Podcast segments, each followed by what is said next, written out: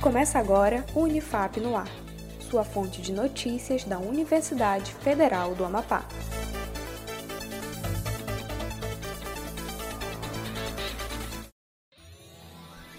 Olá, eu sou Adam Vieira. Estamos de volta com mais uma edição do Unifap no Ar.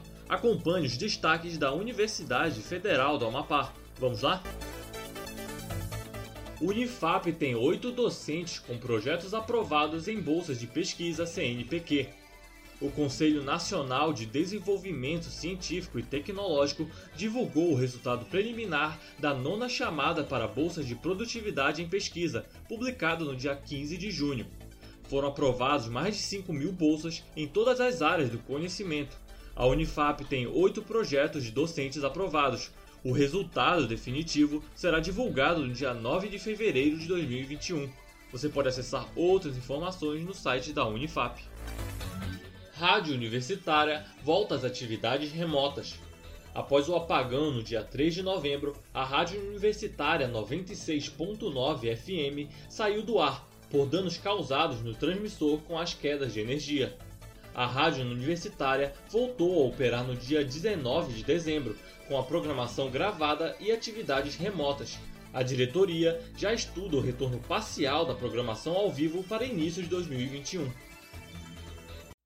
Dezembro Vermelho. Dezembro é o mês de luta contra a AIDS.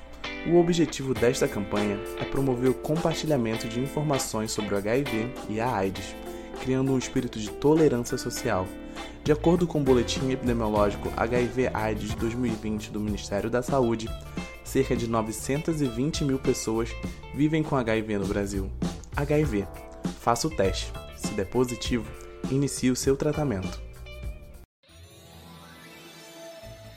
O Unifap no ar de hoje fica por aqui. Acompanhe os boletins anteriores no Spotify e nas redes sociais da Unifap, em @unifapoficial. Um ótimo dia para você e até mais.